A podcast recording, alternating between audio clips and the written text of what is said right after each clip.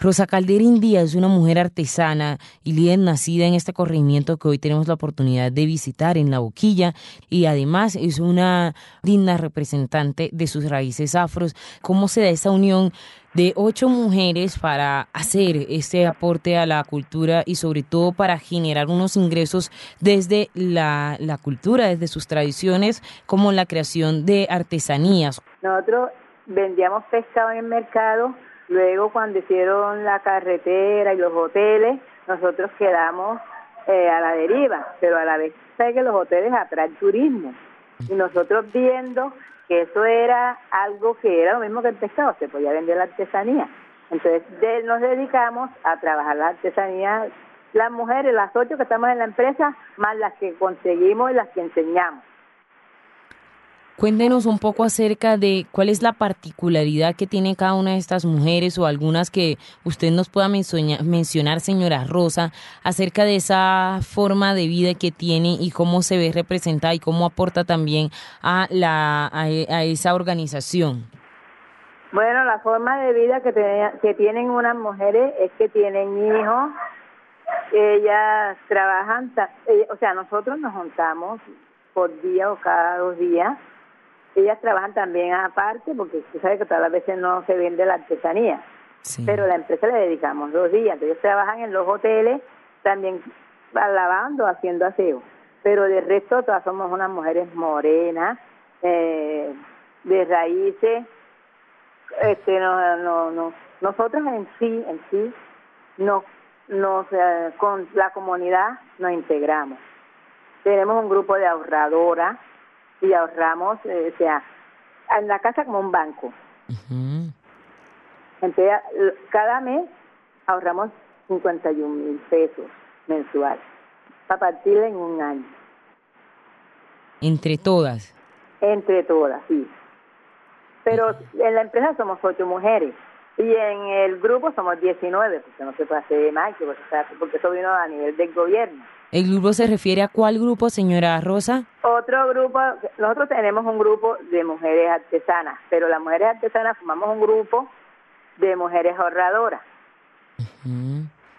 ¿Cómo es ese? ¿Cómo es? Es que, mire, el gobierno sacó un proyecto, ¿no? Que uno podía ahorrar en su casa para enseñarnos a ahorrar. Porque uno todo lo que hacía se lo comía.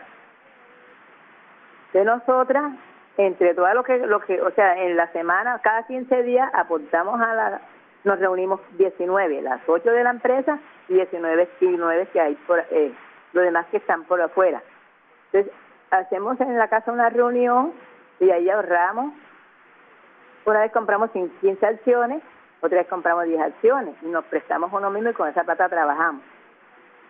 Bueno, una manera de ahorrar y de eh, gestionar de ganar. Y de, sobrevivir. Por supuesto, de garantizar unos ingresos familiares. Señora Rosa, usted nos mencionaba hace un momento acerca de la, de la forma en cómo han enseñado a los niños. ¿Cuántos niños tienen? ¿Cómo es la metodología de enseñanza que, es que, que tienen para estos jóvenes? ¿Cómo le transmiten estos saberes? Nosotros vamos a las fundaciones, por lo menos a la fundación... Eh, yo estuve viendo la fundación Mm. ¿Cómo que se llama? Es de un gringo.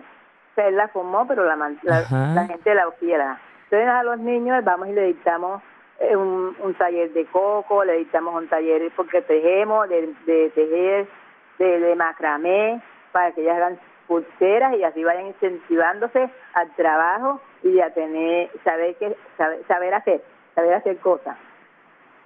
¿Y cuál es esa anécdota que usted puede recordar de estos jóvenes como muy jocosa o agradable también, más allá de que de risa, una anécdota que recuerde de estos niños en medio de su aprendizaje, señora Rosa? Sí, mire, yo soy también recreadora, ¿no?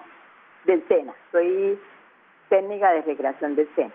Y cuando uno es técnico, cuando uno es recreador, uno a los niños le da, le da, le enseña y le da, yo me los llevaba a la playa, le dictaba clase en una rama, en vez de ser su profesora, era su, su, su amiga, soy su amiga. Ellos son lindos porque donde ven, profe, profe, y si no tenían el material, yo les llevaba el material. Profe, profe, o seño, ¿no? Seño también les No, dicen por esta sí. zona a los maestros, señora Rosa. eh, sí, a mí me decían profe. ¿Qué es lo más bonito que le ha sucedido, señora Rosa, ya como para irnos despidiendo y, y Lo más finalmente que nos recomiende eh, un lugar de la boquilla para visitar un, o algo que se pueda hacer en la boquilla? Lo más lindo y un lugar de recomendación. Lo más lindo que me ha pasado a mí es aprender a querer mi tierra, mi color, porque yo soy de la boquilla, pero mi raza es negra.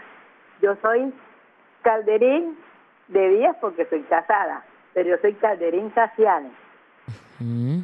De los Casiani de, de, Palenque. De Palenque, de Palenque. Ah. Mi era palenquero. Vea, pues. Ahí están las raíces presentes. Y ese lugar, Mire. señora Rosa, que nos recomienda. El lugar, yo diría, como para visitar así, como en la Fundación Proquilla. Ujú. ¿Y qué, otros, qué otras cosas hay por hacer en la boquilla? En la boquilla hay que hacer, hay para hacer de todo. Bueno, díganos una cosita así rápidamente que cuando uno va a la boquilla no debe perderse. De lo que se hace, un baile, un baile bien jalado de cumbia. Hombre, eso está bueno. Nos invita y seguramente cuando esté por allá la busco, señora Rosa. A la, que- mire, y, ta- y también a la Casa de la Cultura. Bueno, por allá la, la busco para que nos eh, pues complazca, con, eh, por supuesto, y nos enseñen, porque yo no sé bailar mucha cumbia. 725. Ahí, listo. 7.25 minutos. Un abrazo para la señora Rosa Calderín.